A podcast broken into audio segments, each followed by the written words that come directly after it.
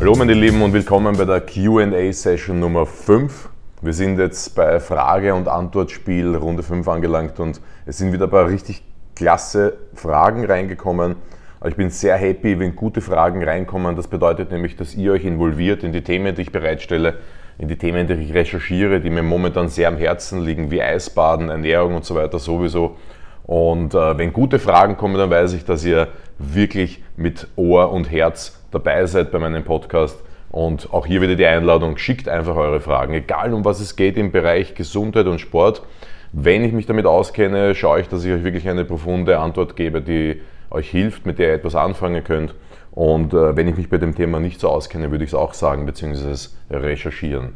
Aber bevor wir reinstarten, äh, schaut mal auf die Webseite www.bioking.at. Das ist nämlich äh, die Company, die es möglich macht, dass dieser Podcast für euch kostenlos rüberkommt.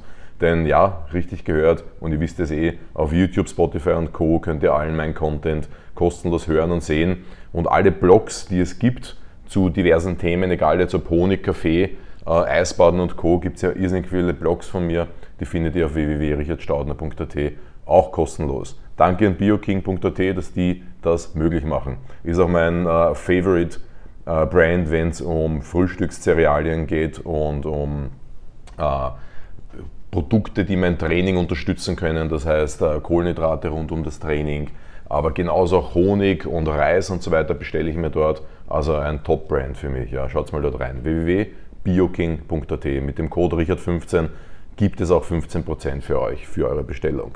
So da, wenn ihr jetzt noch diesen Kanal noch nicht abonniert habt, dann ist es wirklich Zeit, das zu tun. Okay, das ist die letzte Aufgabe vor der ersten Frage. Abonniert diesen Kanal. Das ist, glaube ich, besonders wichtig, denn äh, das zeigt mir, dass ihr zufrieden seid mit dem, was ich tue und ähm, gibt mir natürlich auch ein bisschen einen Benefit. Ja, abonniert den Kanal, hinterlasst ein Like, ich freue mich drüber. Aber jetzt mal zur ersten Frage. Nennert fragt hier, haben eine Muskelzerrung beim Sprint geholt im Hamstring, also hinterer Oberschenkel. Nicht viel aufgewärmt, Energiereserven für den Hauptteil gespart. Ist eine Theorie, beim Warm-up weniger Zeit investieren, um äh, später raus mehr Energie zu haben. Da spielt auch natürlich die Körperkerntemperatur eine Rolle mit und vielleicht hat er hat Lennart an, an diese gedacht und hat sich gedacht, wenn ich meine Kerntemperatur nicht so weit ansteigen lasse, dann habe ich auch mehr Potenzial hinten raus. Das ist teilweise korrekt, aber das Sprint ist eine total spezifische Sache. Das Sprint ist eine sehr, sehr mh, mm, eine, eine, eine, eine Disziplin, die viele Gefahren mit sich äh, bringt und in sich birgt. Das heißt, wenn du nicht als Sprinter schon in jungen Jahren quasi äh, trainiert wurdest, ja, in einem Verein oder mit einem Trainer oder das einfach intensiv gemacht hast oder Sprintsportarten betrieben hast, egal welche Art, dann ist das wirklich ein, eine, eine, eine gewisse Gefahr. Ich sage jetzt einmal Kampfsportler oder dergleichen, die nie gesprintet haben, die vielleicht Ausdauersport betrieben haben, gelaufen sind und so weiter, sind muskulär und von der Struktur, von den Gelenken und von allem Bewegungsapparat und dergleichen nicht auf das Sprinten vorbereitet, Leute. Das ist ganz wichtig zu berücksichtigen. Wenn ich mit 30, 35 oder egal 28 anfange mit Sprints, das ist eine maximale Belastung an der Muskulatur. Da kommt es irrsinnig schnell zu Verletzungen. Ja? Das heißt, das Erste, was ich hier machen muss, ist ein richtig gutes Warm-up. Nicht von der Intensität, bis mir der Schweiß runterrinnt, das meine ich gar nicht, sondern eher von der Komplexität und von der, von der, ähm, von der Qualität.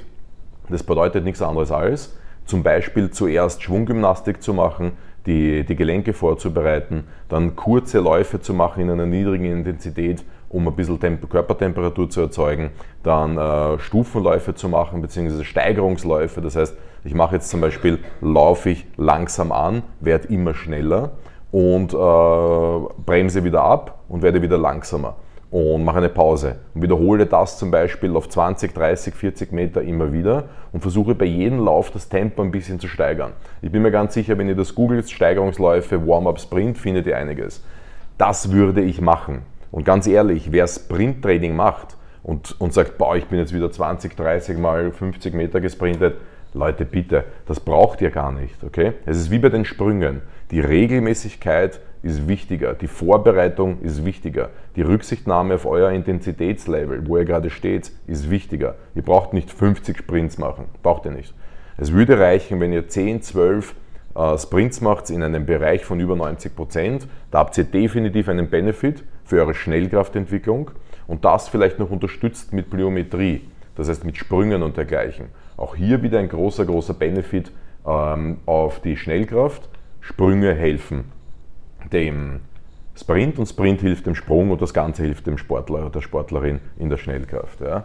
Also Warm-up ist auf jeden Fall notwendig. Wenn du daran denkst, weil ich einen Podcast gemacht habe zum Thema Kühlen im Sport und äh, wie intensiv soll das Warm-up sein, da habe ich direkt angesprochen, die Leute, ich kenne es halt aus dem Kampfsport, die vollkommen übertrieben aufwärmen und dann in ein, in ein technisch äh, oder koordinativ anspruchsvolles Training hineingehen. Das, das, das, das geht nicht, Leute. Okay? Das heißt, da muss man halt wirklich den Körper gut kennen. Mit jedem Grad Körpertemperatur sinkt die Performance, ist korrekt, aber für den Sprint muss ich schon auf eine gute Temperatur kommen. Für den Sprint brauche ich auch, eine, was die Spannung betrifft, eine sehr gute Kontraktilität. Das heißt eine gute Muskelspannung, also Entspannung, Spannung.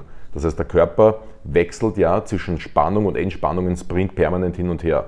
Und äh, ich zitiere da wieder mal gerne meinen Sprinttrainer von damals, den Georg Denne von der Sportuniversität Wien, der gesagt hat, Richard, ähm, nur wer schnell locker lassen kann, äh, kann auch schnell sein. Okay? Das heißt, das auch zu berücksichtigen. Und diese, diese, diese Muskelspannung, die hat halt einen, so einen hohen Impact an der Muskulatur und am Körper. Dafür brauche ich dieses gute Warm-up und diese Steigerungsläufe und mich langsam herantasten über Wochen, über Monate, bevor ich richtig arg Gas gebe auf langen Distanzen. Okay? Das muss man sich angewöhnen. Sprint hat tatsächlich ein paar Gefahren in sich. Was ich noch machen würde, Nenner, das ist ganz wichtig die hintere Kette grundsätzlich zu trainieren mit Assistenzübungen. Das vergessen viele. Die Leute machen Kniebeugen, die Leute machen Kreuzheben und so weiter. Also Kreuzheben ist schon eine super Übung dafür. Ähm, und, und alle anderen Übungen, die so notwendig sind aus, dem, aus der Kraftkammer, sogar olympisches Gewichtheben, äh, Stoßen, Reißen, also Cleans zum Beispiel, sind gerne gesehen im, im, im Sprinttraining. Super Sache, könnt ihr alles machen. Aber bitte vergesst nicht die Assistenzübungen. Nennt, vergiss nicht die Assistenzübungen für den Sprint, die hintere Kette direkt zu trainieren. Das wäre zum Beispiel ähm, klassisch jetzt an der Maschine ein Hamstring Curl, wo man sitzt und ähm, das Bein nach, nach unten zieht in der Belastung oder man liegt am Bauch und zieht das Bein nach oben ab Kniegelenk in der Belastung. Okay? Das zum Beispiel. Hamstring Curls kann man genauso auch auf einem, auf einem Gymnastikball machen, in Liegen, Füße drauf, Ball herrollen Einfach googeln und auf YouTube nachschauen, Leute. Hamstring Curls am Gymnastic Ball. Gibt es tausend Videos. Ja, möchte ich jetzt hier gar nicht. Ist einfach nur ein, ein Tipp von meiner Seite, diese Übung einzubauen. Oder für Fortgeschrittene der Nordic Curl. Da ist schon relativ viel Belastung auf den Hamstrings drauf. Google das einmal. Nordic Curl am GHD. Ähm, äh, auf dieser lustigen CrossFit-Maschine, also Maschine, die gerne im CrossFit und im Powerlifting verwendet wird. Der GHD, der Glute Ham Developer. Das heißt, der trainiert Glutes, also Gesäß und Hamstrings. Super Teil, ganz, ganz easy. Äh, von den Einstellungen braucht es kein Zusatzgewicht und so weiter. Da kannst du deine Nordic Curls machen. Oder wenn die Maschine nicht vorhanden ist, hält ein Partner deine Fersen. Google das, diese Übung, schaust dir an auf YouTube, gibt es genug Übungen und Videos. Für, für, Anfänger ist der Nordic Curl schon ein bisschen ähm, zu, wie soll ich sagen, äh, fortgeschritten. Okay? Das heißt, das ist, diese Übung ist echt schwierig. Du musst nämlich dein ganzes Körpergewicht mit der hinteren Kette halten, also fast dein ganzes Körpergewicht. Da wäre dann der Harob Curl ganz gut. H-A-R-O-B Curl. Den kannst du probieren. Ja? Google den mal, hau das mal in YouTube in die Suche rein. Und der ist nämlich der, das ist eine Technik, mit der man auch die, das Gewicht auf den Hamstrings bei der Bewegung reduziert und so einsetzt, dass es zum aktuellen ähm, Intensitäts- oder Belastungsniveau einfach dazu passt. Ja, und am Ende des Tages habe ich eh schon gesagt vorher, Deadlifts, auch eine coole Übung für die Hamstrings zum Aufbauen. ähm, Kettlebell Swings auch zum Beispiel finde ich großartig. Äh, da kannst du auch natürlich mit dem Gewicht die Intensität steuern, das heißt auch was etwas für Anfänger. Also das würde ich auf jeden Fall machen, bevor du mit den Sprints weitermachst oder wenn du jetzt gerade am Start bist und Sprinten anfangen willst, das Wetter wird besser, go for it, mach das, aber bereite dich gut vor. Ja. Nächste Frage, die ich hier habe, äh, namenlos. Was ist so geil an Chaga? Boah, Chaga-Pilz. Ähm, boah, jetzt, jetzt hört man den halt einfach wirklich überall. Es gibt mittlerweile irgendwelche, ähm, so, so, na, jetzt weiß ich gar nicht mehr, wie die Marke heißt, diese Tees, wo überall Chaga drinnen ist. So Granulat in so Sackerl, das man aufreißt und hineinschüttet, heißes Wasser drauf und du hast so einen richtigen Booster mit mit Antioxidantien drinnen, mit, mit äh, diversen Wurzeln und Kräutern und sowas. Coole Produkte. Joe Rogan hat das immer wieder in seinem Podcast drinnen. Das ist ein absoluter, ähm, ein absoluter Fan von, von Chaga. Genauso auch der, der Biohacker Number One in der USA, äh, Ben Greenfield, liebt Chaga über alles. Was ist Chaga überhaupt? Ist der sibirische Birkenpilz. Chaga wächst an der Birke in kalten Regionen Sibiriens. Seit Jahrhunderten, seit Jahrtausenden. Ein uraltes Teil. Also wenn du dich fragst, ein Pilz an der, an der Birke, das klingt grauslich, das ist im Prinzip nichts anderes als diese Beulen. Wenn du bei uns durch den Wald gehst, siehst du das auch überall so Beulen an den äh, Bäumen. Und das ist halt leider kein Chaga, das ist halt irgendwas anderes. In Sibirien ist es der Chaga, der wurde schon seit äh, Jahrhunderten dann geerntet, verrieben zu einem Mehl oder zu einem Granulat und ähm, in Teeform getrunken, mit dem Essen beigemengt und so weiter.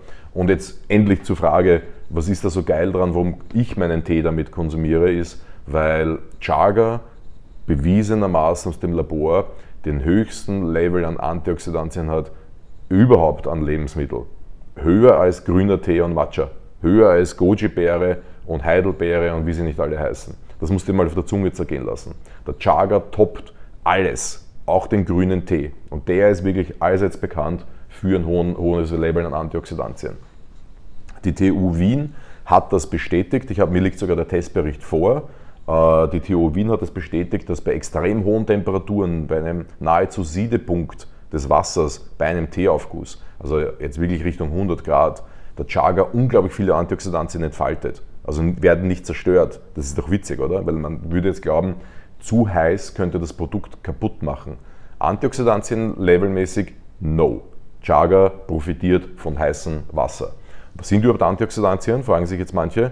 Das sind die lieben Kerle, die die freien Radikale, also die anderen bösen Kerle, die in unserem Körper Zellen schädigen möchten, einfach äh, K.O. schlagen. Okay? Also Antioxidantien ist definitiv eine wichtige Sache im Kampf gegen Krankheiten, ähm, im jungen Erhalt des Körpers. Also sollte auf jeden Fall am Speiseplan stehen, ja, in welcher Form auch immer. Gut, nächste Frage. Ich hoffe, das hat geholfen. Ähm, wovon hast du am meisten profitiert beim Eisbaden? Geile Frage, finde ich urgut. Danke vielmals für diese Frage. Alle, also fangen wir mal so an. Mindset-mäßig war das wahrscheinlich für mich die, der größte Benefit. Ich, also krank werden hin oder her. Ich bin definitiv seltener krank geworden oder bin seit zwei Jahren nicht mehr krank gewesen, außer Corona. Aber Mindset-mäßig war es der Mörder-Boost. Das hat, mich so, hat mir so ein Level abgegeben, unglaublich. Ich würde jetzt mal sagen, wenn ich früher an eine, eine, eine kritische Situation herangegangen bin, an ein Projekt, an einen Vortrag, an irgendetwas zu machen, ähm, habe ich mir immer die Frage gestellt, boah, bin ich jetzt ready dafür, äh, schaffe ich das? Habe es dann eh gemacht ja, und es war dann auch nicht so schlimm und ich habe das dann auch wirklich äh, über die Bühne gebracht. Ich sage jetzt einmal, die Erfahrung meines Jobs und die, die, die, diese ganzen Hindernisse in meinem Alltag, die mir immer wieder fahren, egal als ich noch Gyms betrieben habe, die, die CrossFit-Boxen in Wien betrieben habe oder äh, Nahrungsergänzungsmittel-Store betrieben habe oder, oder Vorträge gehalten, als Sportler betreut habe, was auch immer. Du hast jeden Tag irgendwelche Hindernisse, über die du stolpern kannst. Und die machen dich resilienter natürlich. Wenn du da richtig zupackst und sagst, no problem, praktisch, äh, pragmatisch orientiert, ich löse das Problem, passt, super. Du wächst daran mental. Eisbaden hat dieses, diese mentale Stärke noch weiter geboostet. Ich bin durch Eisbaden super resilient geworden. Ich habe meinen Körper richtig gut kennengelernt, wenn ich mich ins kalte Wasser hineinsetze, wie kann ich mich fokussieren, hinunterbringen, wie kann ich die Situation akzeptieren und ähm, meinen, meine Atmung steuern, meinen Geist steuern, meine Ängste steuern und so weiter. Also das ist, würde ich sagen, bei Eisbaden das Geilste. Einfach das, wirklich das absolut Geilste. Ja, und ich war seit zwei Jahren nicht mehr krank. Hatte in den letzten zwei Jahren aber zweimal Corona. Also ja, ich war krank, aber es war ja nur Corona.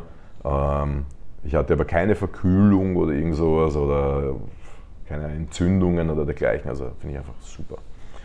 Aber wir gehen jetzt einfach zur äh, nächsten Frage. Frank Drabin, Alter, du hast schon mal eine Frage gestellt mit diesem Namen auf YouTube und ich finde diesen Namen einfach richtig cool. Für die, die ihn nicht kennen, googelt ihn. Frank Drabin. Ja, ist ein bisschen oldschool, aber ja, liebe ich einfach. Muskelzittern nach dem Eisbaden. Je nach Muskelmasse, die man mit sich herumschleppt, mehr oder weniger intensiv. Nice Frage, geht super ins Detail, hast dich beschäftigt mit der Geschichte anscheinend. Also erstens einmal, Menschen mit einem hohen Körperfettanteil sind definitiv im Vorteil, was das Eisbaden betrifft, weil Körperfett isoliert. That's it, das ist so. Ja. Also die Leute, die früher, und da habe ich auch dazu gehört, die, die gesagt haben, äh, Kälte empfindet man ja auf der äußersten Schicht, äh, ist nicht ganz korrekt, ja, weil der Körperkern ja die ganze Zeit mit diktiert und sagt, Achtung, Temperatur steigt oder sinkt, ich muss gegensteuern. Und Fett isoliert hier, also das hilft. Dann weiters, wie, inwieweit hast du jetzt Gewohnheiten rund ums Eisbaden gebildet? Das heißt, ähm, ja, mehr Muskelmasse, weniger Muskelmasse, mehr Fett, mehr Fett, äh, weniger Fettmasse und so weiter ist die eine Thematik. Die andere Thematik ist, wie oft hast du dich der Kälte ausgesetzt und wie, wie, wie sehr ist dein Körper das gewöhnt und wie sehr hast du deinem Körper das Zittern abgewöhnt. Kein Spaß. Ich habe diesen Winter mich voll darauf konzentriert, mein, mein Muskelzittern zu unterdrücken, um mehr braunes Fettgewebe zu, ähm, äh, zu, zu, produzieren. Da komme ich gleich noch dazu. Das heißt, ich kann mit, den, mit der Gewohnheit Eisbaden, wenn ich das regelmäßig mache, Einfluss nehmen äh, auf das Muskelzittern, kann mich an die Kälte gewöhnen.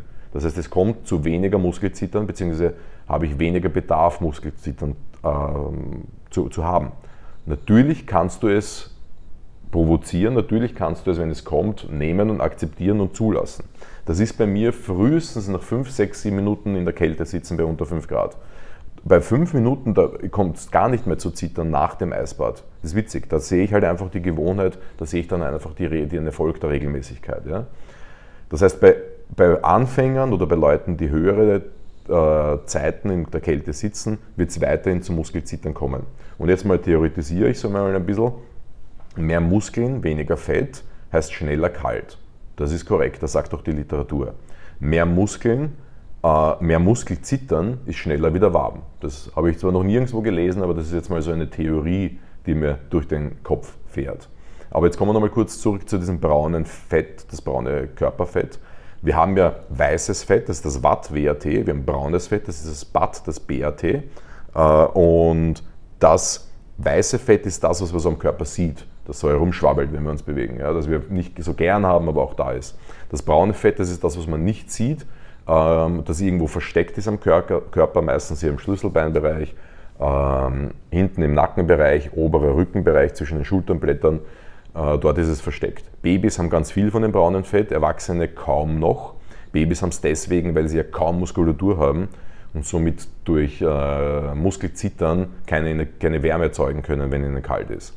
Das heißt, die füttern ihren, ihren Wärmehaushalt mit braunem Fett, in dem irrsinnig viele Mitochondrien drinnen sind. Braunes Fett strotzt nur so vor diesen Zellorganellen in unserem Körper, die Energie produzieren, das sogenannte ATP. Und jeder, der bei einem Workshop oder einem Vortrag von mir dabei gewesen ist, einmal, der weiß, dass ich ein absoluter ATP-Junkie bin. It's all about energy. Ich mache alles, was ich nur tun kann, um ATP zu produzieren, um permanent so geil drauf zu sein, wie ich drauf bin. Okay, das heißt, denkt mal darüber nach. Wie viel weißes Fett habe ich am Körper? Verschieden. 20 Kilo, ich weiß es nicht. Viel auf jeden Fall, teilweise. Äh, wie viel braunes Fett habe ich am Körper? Ganz wenig. Ist eher so ein Steak vielleicht. Ja. Also manche so 100 Gramm oder weniger, die untrainierten äh, Kälte, Kälteleute, äh, also Leute, die mit Kälte wenig zu tun haben. Ähm, oder 2, 3, 4, 500 Gramm sogar, das waren so die höchsten Werte, die man gemessen hat. Das ist ein fettes Steak halt. Äh, für die Leute, die regelmäßig in der Kälte sind. Das heißt, der Körper fängt also auch im Erwachsenenzustand wieder an, braunes Fettgewebe zu produzieren und hier quasi äh, diesen Energiehaushalt zu unterstützen und diesen Wärmehaushalt insbesondere zu unterstützen. Und jetzt kommt was Witziges. Braunes Fettgewebe verbrennt mehr Kalorien als weißes Fettgewebe.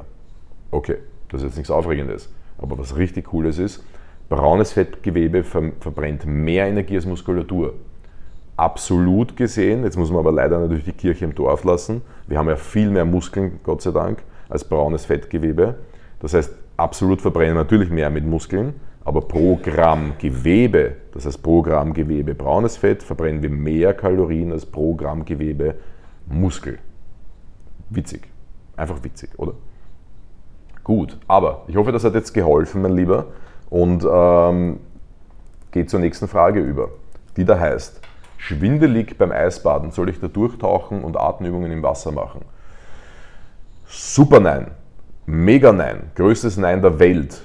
Schreib dir, nimm dir einen A4-Zettel raus und schreib dort richtig fett drauf Nein zu dieser Frage. Das ist das größte Nein, das ich jemals in einer QA-Session rausgebracht habe und jemals eine, zu einer Frage äh, rausschmeißen werde, glaube ich. Ja, außer es kommt noch eine krassere Frage. Ja. Die Frage ist sehr gut, das darfst du jetzt nicht falsch verstehen, mein Lieber.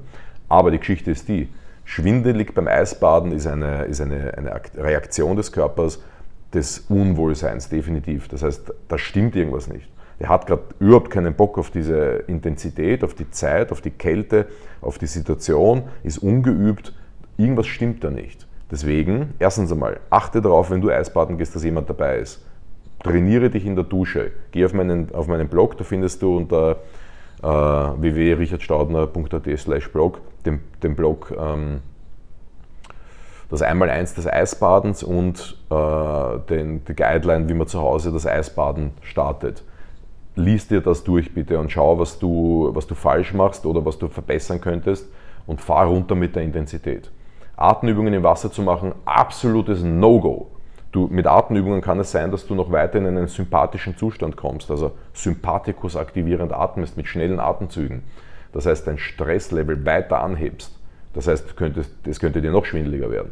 Und Leute, letztes Jahr 2021 ist in Österreich ein Bekannter von mir leider bei Atemübungen im Wasser verstorben. Okay? In, einer, in, einer, in einem Pool mit Bademeister und drumherum.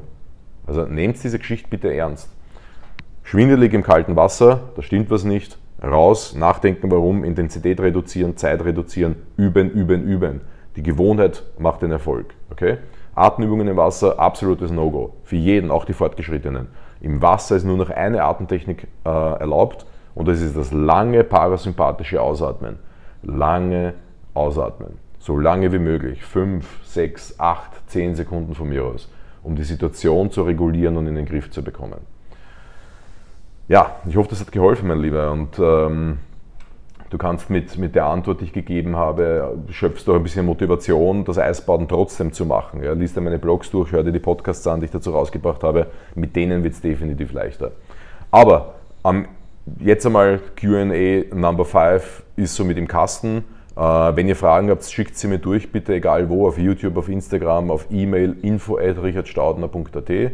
Geht auf die Webseite, haut das ins Kontaktformular hinein und abonniert dann mal gleich den, den, Newsletter, wenn ihr da online seid. Ab dem nächsten Monat, ab Mai, kommt monatlich ein Newsletter raus mit brandneuen Informationen, die nicht zuvor im Podcast waren, etc. etc. Ich hoffe, das gefällt euch.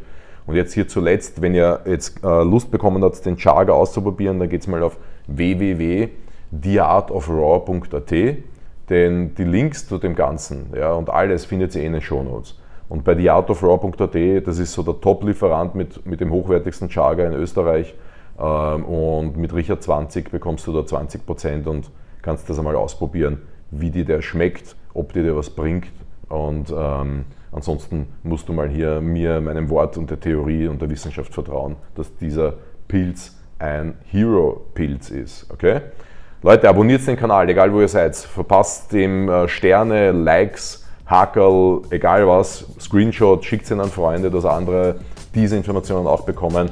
Und ähm, kommt und schaut das nächste Mal wieder vorbei bei der nächsten Session. Ich nehme jetzt gleich mal eine, eine, eine Folge auf, ähm, heute Nachmittag zum Thema Vitamin D, weil alle glauben, da draußen ist eh schon die Sonne, brauchen immer supplementieren. No, no, leider falsch. Gibt auch eine geile Studie zum Thema Corona. Auch die kommt von mir. Also bleibt dran. Bis bald. Schaltet wieder ein. Ich freue mich auf euch. Macht es gut. Bye, bye.